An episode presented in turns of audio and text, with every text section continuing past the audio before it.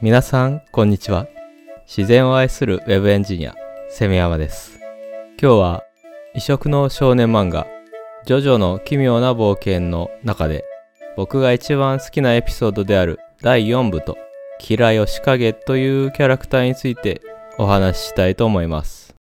本題に入る前のフリートークなんですけども、僕がいつも楽しみに聞いているポッドキャスト番組、教育をざっくばらんに語るラジオ、いくざくの最新回で、教員は社会人かというテーマで、パーソナリティのシロさんとトヨさんがお話をされていました。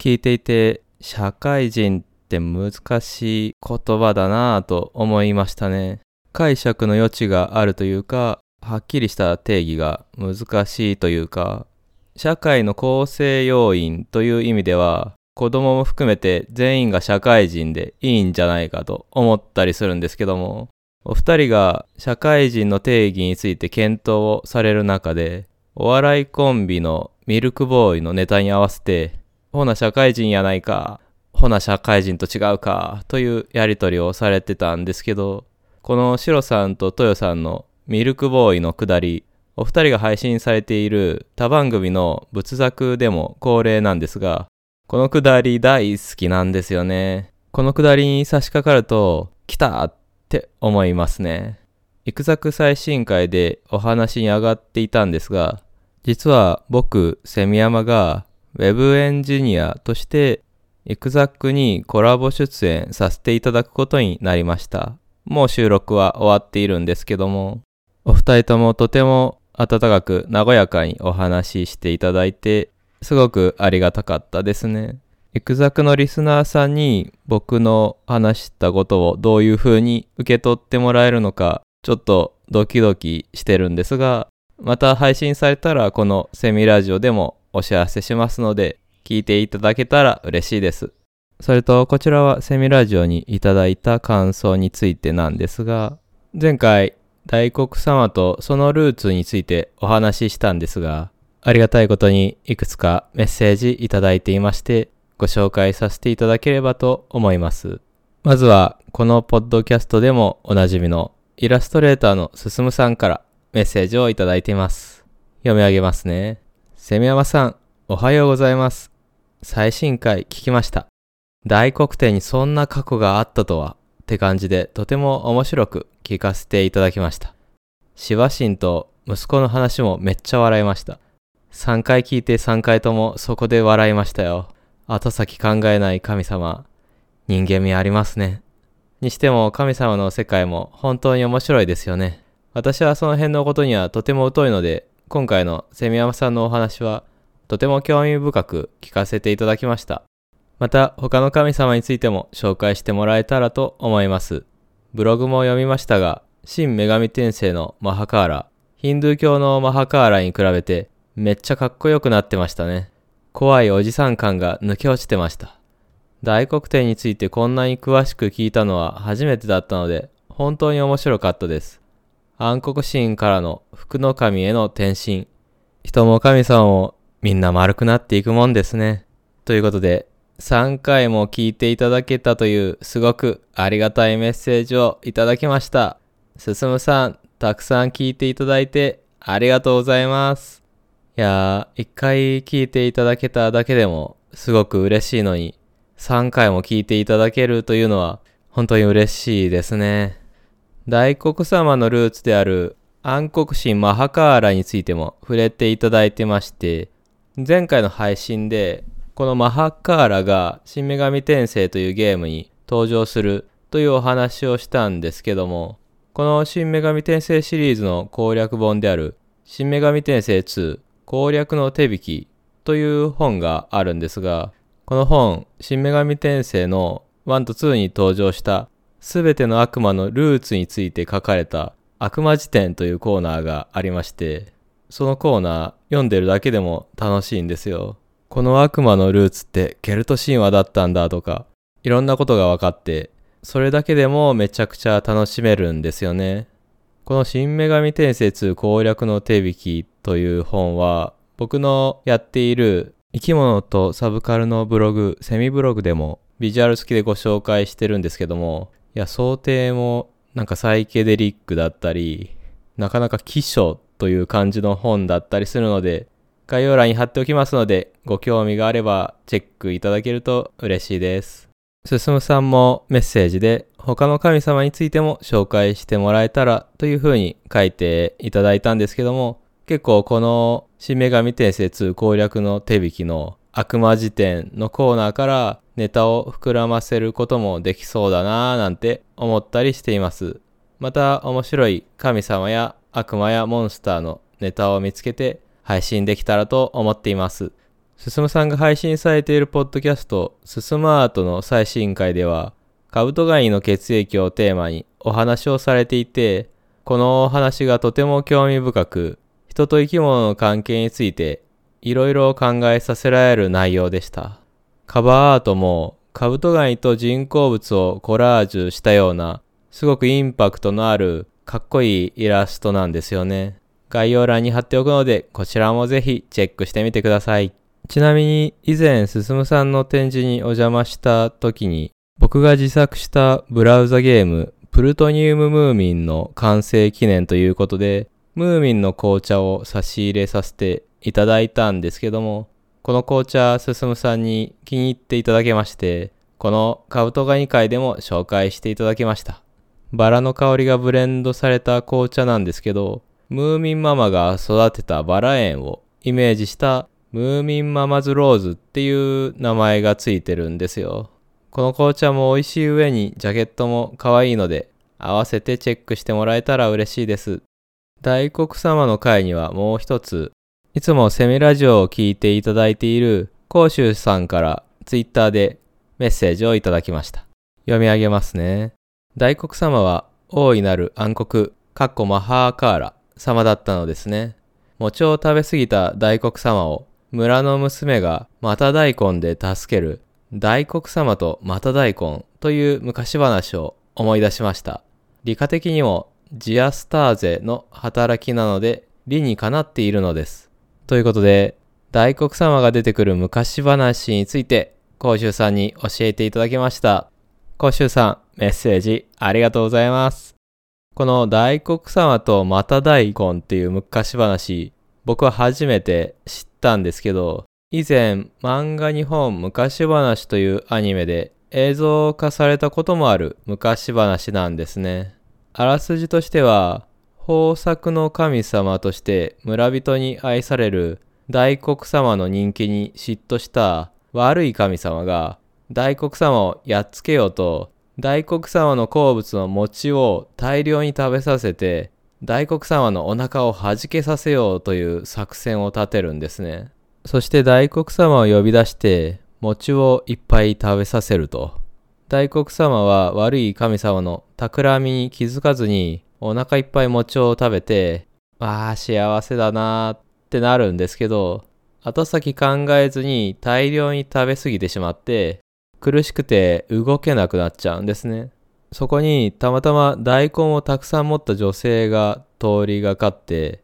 大黒様はその女性に、大根を食べれば私の腹痛は治るから少し分けてほしいとお願いするんですよ。ただ、その女性が持っていた大根は、彼女の雇い主のもので、いくら大黒様とはいえ、勝手にあげるわけにはいかないということで、女性は困っちゃうんですね。ただ、女性がよくよく自分の運んでいた大根を見てみると、二股に分かれた股割れ大根が含まれていたんですね。だからたまに地方紙とかで紙面を飾ったりしますよね。二股に分かれた珍しい大根とかが新聞とかニュースになったりすることがあると思うんですけども、そういう感じの大根のことを股割れ大根って言うんですね。で、これだと思った女性は、その股割れ大根の股の一本をちぎって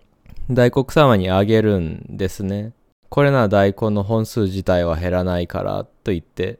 で、大黒様のお腹も大根の効果で治りまして、こういうことがあってから、その地方では大黒様にまた大根をお供えするようになったのだそうです。これが大黒様とまた大根という昔話なんですね。いやー、面白い昔話だなと思いましたね。甲州さんは理科的にもジアスターゼの働きなので理にかなっているのですとおっしゃっていて、ジアスターゼというのは大根に含まれる消化を助ける酵素のことなんですね。昔話の大黒様はジアスターゼという概念こそ知らなかったと思うんですけど、大根が消化を助けることを知っていたからこそ女性に大根を求めたわけで、重要なポイントはしっかり押さえてるんですよね。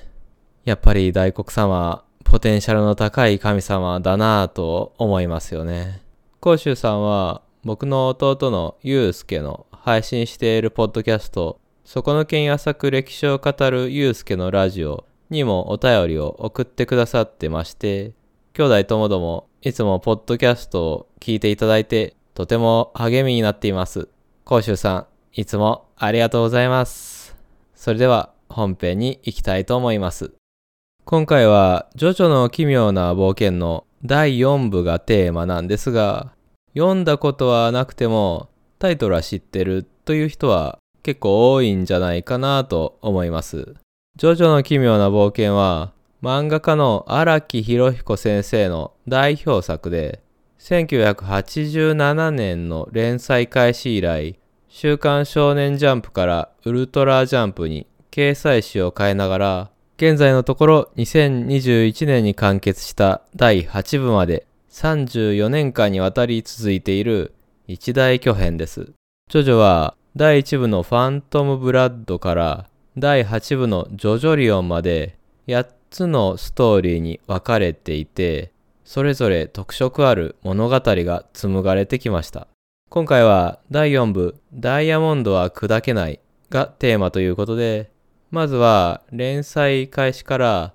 第4部に至るまでのジョジョの物語についてざっくりご紹介したいと思います。今回も全体的にネタバレありでお話しさせていただきます。まずは全ての始まりである第1部。こちらはファントムブラッドというサブタイトルがついていて、舞台は19世紀のイギリスです。名門貴族のジョースター家の跡取り息子であるジョナサン・ジョースターという少年と、そのジョースター家の養子になったディオ・ブランドという少年がいまして、この二人をメインに話は展開していきます。このディオ・ブランドは父親の死をきっかけにジョースター家の養子になるんですが、生まれついての悪というタイプの人で、自分を支援してくれているジョースター家に感謝するどころか、逆にジョースター家を乗っ取ろうと、あれこれ画策するんですね。で、主人公のジョナサン・ジョースターにその企みを見破られて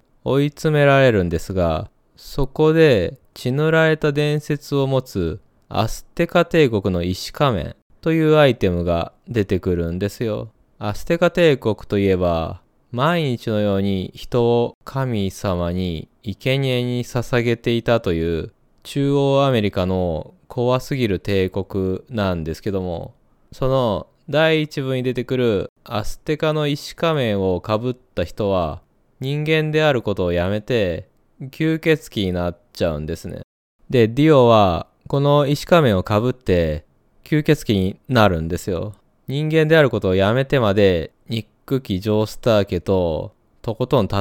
抜いてやろうということなんですけど、まあ、完全なる逆ギレかなと思うんですけども、俺は人間をやめるぞジョジョーという有名なセリフがあるんですけど、ここで出てくるんですね。そう、つまり、ジョジョって吸血鬼者としてスタートしてるんですよね。スタンド使いとかバトル漫画というイメージが強い作品だと思うので、これは結構意外ですよね。で、実は、このジョースター家とディオとの因縁は、第1部だけでは終わらなくて、ジョジョという作品を通して延々と続いていくことになります。で、今回4部の話がメインなので、いろいろはしょるんですが、まあいろいろあって、ジョナサン・ジョースターとディオは差し違えるんですね。まあだいぶはしょっちゃったんですけども、ただ、ジョナサン・ジョースターにはその時点で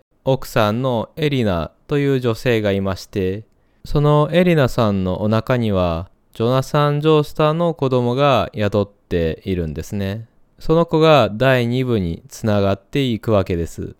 第2部は戦闘潮流というサブタイトルがついています。舞台は第1部から50年後の1938年。主人公はアメリカ在住のジョセフ・ジョースターという青年で、この人はジョナサン・ジョースターの孫なんですね。第2部で出てくる新しい要素としては波紋というのがあります。これは特殊な呼吸法で体を流れる血液の流れをコントロールしてものすごいエネルギーを生み出すことができる技でこれを使って人間の力をはるかに凌駕した強敵とも戦うことができるとそういう一種の超能力なんですね主人公ジョセフも修行の末にこの能力を身につけて戦っていくことになります。第3部以降はこの波紋という能力に代わってスタンドという能力がメインになっていくんですが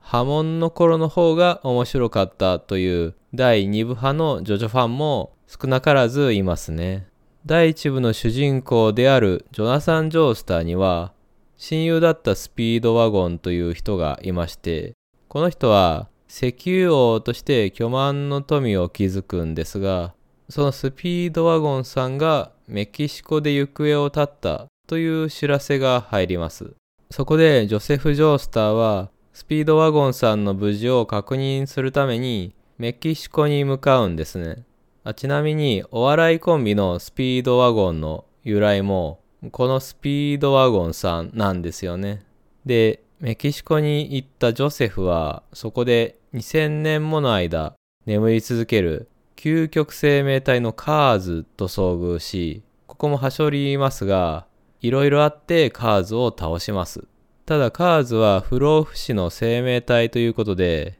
生命活動を止めることはできないんですよ。そこでどうするかというと、ジョセフ・ジョースターが火山の力を利用した捨て身の攻撃で究極生命体のカーズを大気圏外まで吹っ飛ばして、カーズは感性の法則で地球に帰れなくなって、永遠に宇宙をさまようことになるんですね。カーズについて第2部の最後ではこう締めくくられています。カーズは二度と地球へは戻れなかった。鉱物と生物の中間の生命体となり、永遠に宇宙空間をさまようのだ。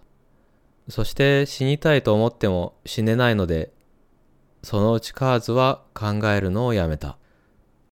この、そのうちカーズは考えるのをやめたっていうワードも、まあ、ジョジョファンの脳裏にかなり深く刻み込まれてますね。まあ、思考停止といえばカーズだな、みたいな、そういうところはありますよね。ジョジョ全体の魅力として、こういう刺さるワードが盛りだくさんですごく感性を揺さぶられるっていうのが一つありますね。で、ジョセフ・ジョースターはカーズとの死闘の果てになんとか命をつないで第2部はめでたしめでたしという感じで終わっていきます。そして第3部スターダスト・クルセイダーズというサブタイトルがついてますが物語がスタートするのは第2部から50年後の1988年の日本です。第3部では第1部のジョナサン・ジョースターと差し違えたと思われていた吸血鬼のディオが実は生き延びていて100年ぶりに復活を遂げます。ディオはスタンドという不思議な能力を持っていてさらに自分の部下にもそのスタンド能力を与えることができます。スタンドというのは自分の背後に守護霊のように浮かんでいる存在で、スタンドごとに全く違う超能力を発動することができるんです。で、スタンドにはそれぞれキャラクターの名前とは別のスタンドの名前がついてるんですね。ディオであれば、ザ・ワールドというスタンドがついていて、ザ・ワールドは時を止めることができるという能力を持っています。このスタンドのデザインが荒木博彦先生のセンスが遺憾なく発揮されていて、どれも個性的で見ていてとても楽しいんですよ。次はどんなデザインのスタンドが現れるのか、どういう能力を持っているのか、そういう目線でも楽しむことができるようになっています。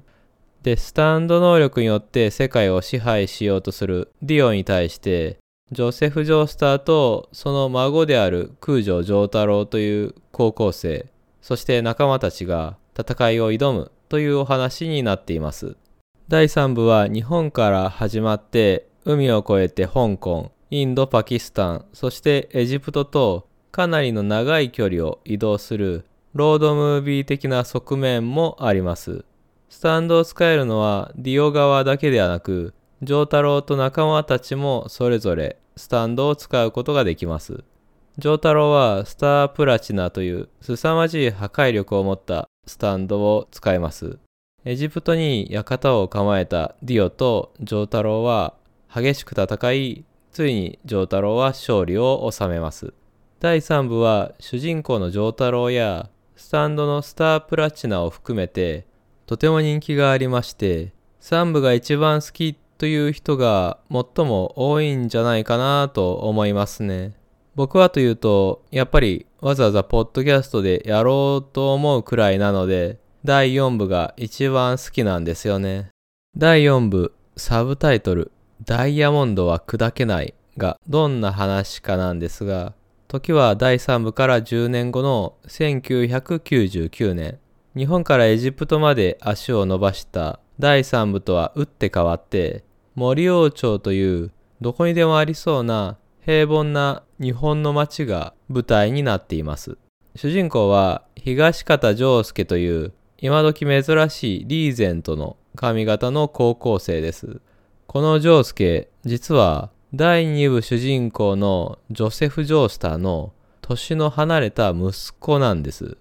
ジョセフが日本にやってきた時に、ジョセフに一目惚れした日本人女性の東方智子さんとの間に生まれた子供なんですね。なので、ジョースケは第3部主人公の丈太郎にとっては年下の叔父という存在なんですよ。かなり複雑な関係性ですよね。このジョースケにもクレイジーダイヤモンドというスタンド能力があり、ものすごいパワーと触ったものを直すという特殊能力を持っています。二面性のあるスタンドなんですね。ジョースケ自身も普段は温厚なんですが、自分の髪型をけなされるとブチギレるという二面性があるキャラだったりします。このジョースケと友人で、やはりスタンド使いの虹村奥安や、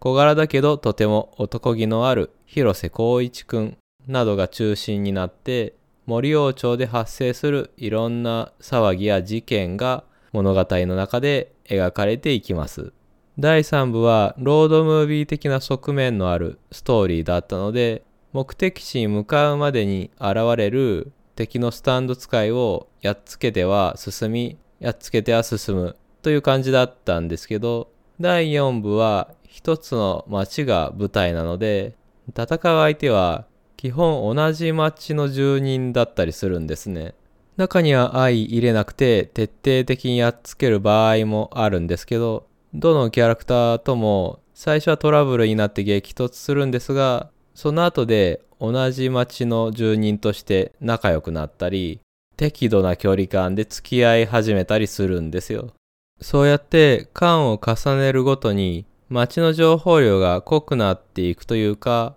厚みが増していくんですよね。そして読んでいる自分も森王朝のことが好きになっていく。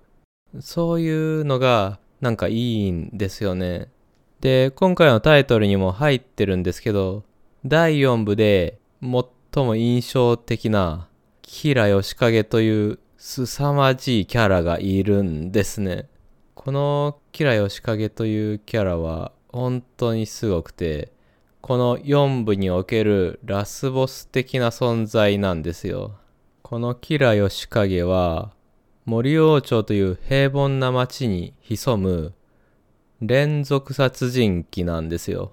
しかも女性ばかりを狙うんですね。女性の手に異常な執着を持って殺した女性の手を持ち歩いて嬉しそうにその手に話しかけたりしてるんですよね。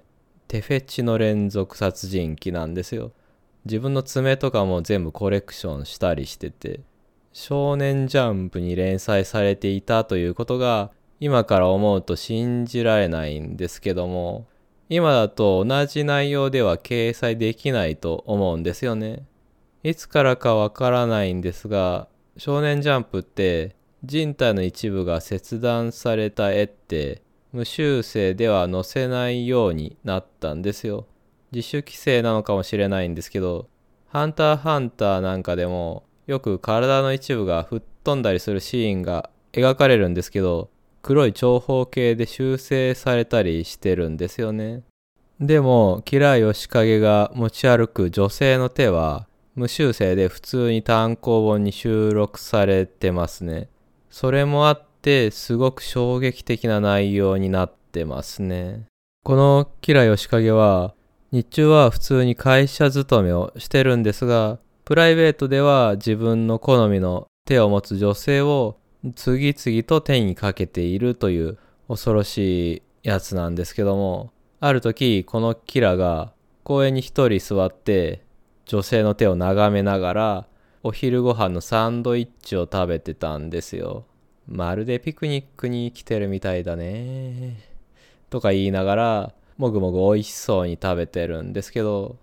そう、穏やかな時間を楽しむ心を持った人なんですよ。キラヨシカゲは。なのに殺人鬼っていうのが、リアルという表現がふさわしいかわからないんですけど、すごく大きな事件を起こす人が割と普通の人に見えたり、そういうことってあると思うんですけど、なんかすごいもの見せられてるなっていう感じがします。で、キラはもぐもぐサンドイッチ食べてたんですけど、その時物音がして、キラはとっさに女性の手をサンドイッチの袋に隠すんですね。その物音は野良犬だったので特に問題なかったんですけど、ただたまたま近くを通りがかった食いしん坊高校生のしげちというキャラがいまして、この少年もスタンド使いでジョースケの友達なんですけども、このしげちが自分のサンドイッチの袋とキラヨシカゲのサンドイッチの袋を取り違えて持ってっちゃうんですよ。しげちが持ってった袋の中にはキラが持ち歩いてた女性の手が入ってるわけなんです。キラヨシカゲはさすがに焦るんですね。やばいと。あれを見られたらまずいことになると。実はその袋の中の女性の手の指にはキラが買った指輪がはめられてるんですね。警察の捜査能力ならその指輪から私にたどり着くのは容易だと。だからこそキラは焦ってたんですね。うん。殺した女性の手に指輪をはめるという、うん。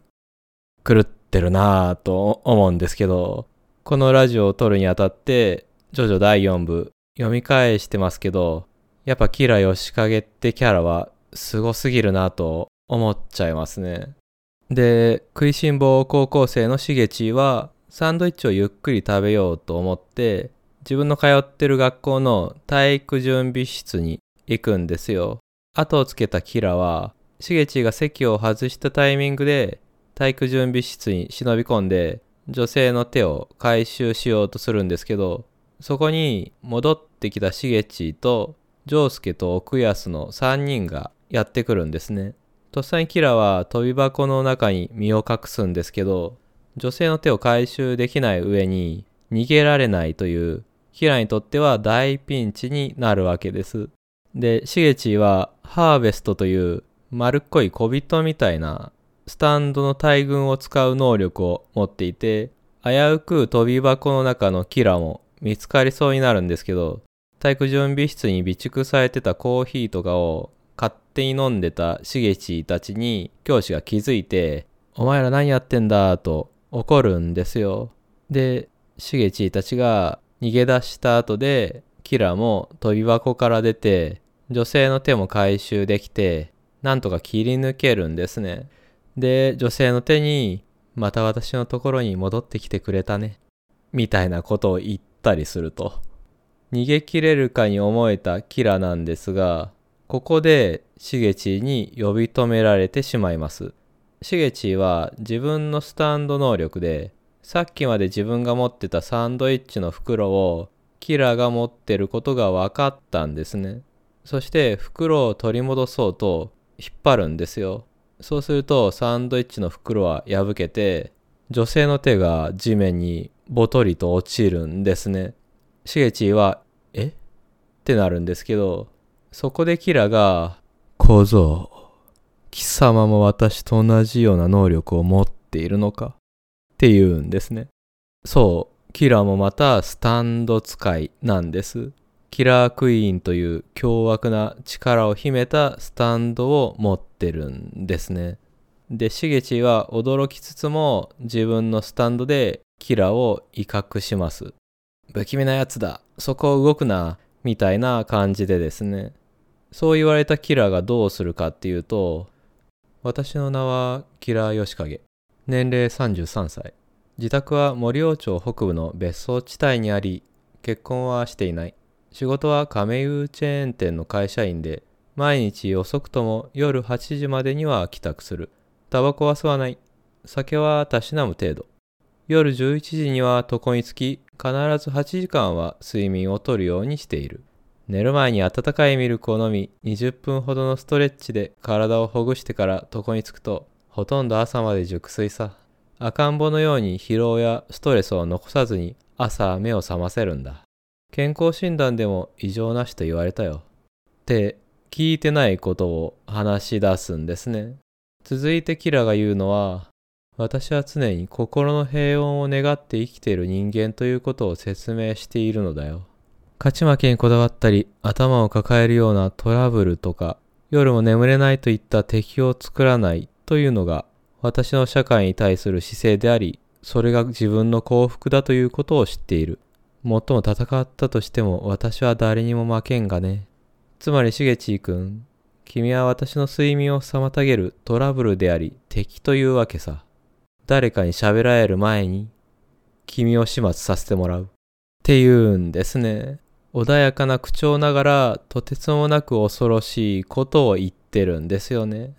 この長台詞にキラー吉影というキャラが集約されてるなぁと思ってちょっと長めに引用させていただきました。この後、しげちはキラのキラークイーンの能力によってやられてしまいます。キラークイーンは触れるもの全てを爆弾に変えるというとんでもない能力を持ってるんですね。でも、しげちは最後の力を振り絞ってキラの着ていた服のボタンを引きちぎり、ジョースケのもとに届けるんです。そのボタンこそジョースケと仲間たちがキラのもとにたどり着くための手がかりになるんですね。第4部の中盤から後半にかけては、そうしてキラを追うジョースケたちとしぶとく逃げ続けるキラヨシカゲとの攻防が描かれることになります。今のエピソードでもキラは体育準備室で絶対絶命みたいになってたんですが、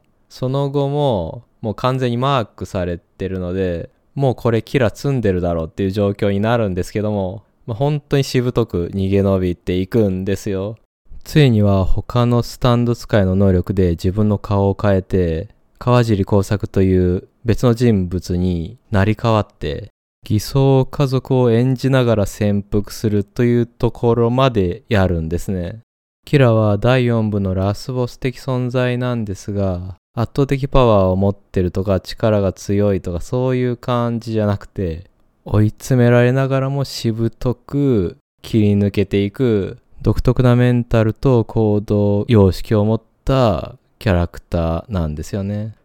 ここまでキラヨシカゲのことをご紹介してきたんですが4部は個性あふれる魅力的なキャラクターがたくさんいて面白い漫画を描くためなら人の道を外れても構わないという岸辺露伴という漫画家とか、この岸辺露伴は近年もスピンオフ作品が描かれている人気キャラだったりするんですけども、他にもたくさんの魅力的なキャラクターと個性豊かなスタンド能力が出てきて、本当にバラエティに富んだ展開で飽きさせない最上級のエンターテイメントだと思っています。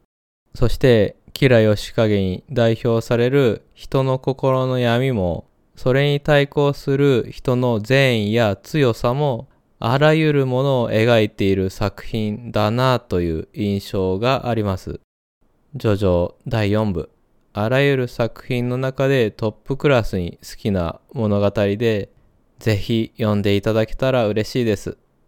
それと話し終わってから気づいたんですが、しげちのことを食いしん坊高校生と言ってたんですけども、しげちは、ジョースケ奥安と同じ学校の中等部の生徒で、つまり中学生でした。ジョースケと奥安は高校生なんですけども、なので正確には食いしん坊中学生ですね。訂正させていただきます。セミラジオではお便りを募集しています。概要欄のフォームや Twitter でハッシュタグセミラジオでご感想をいただけると嬉しいです。今日は異色の少年漫画ジョジョの奇妙な冒険第4部とキラヨシカゲというキャラクターについてお話しさせていただきました。ご視聴ありがとうございました。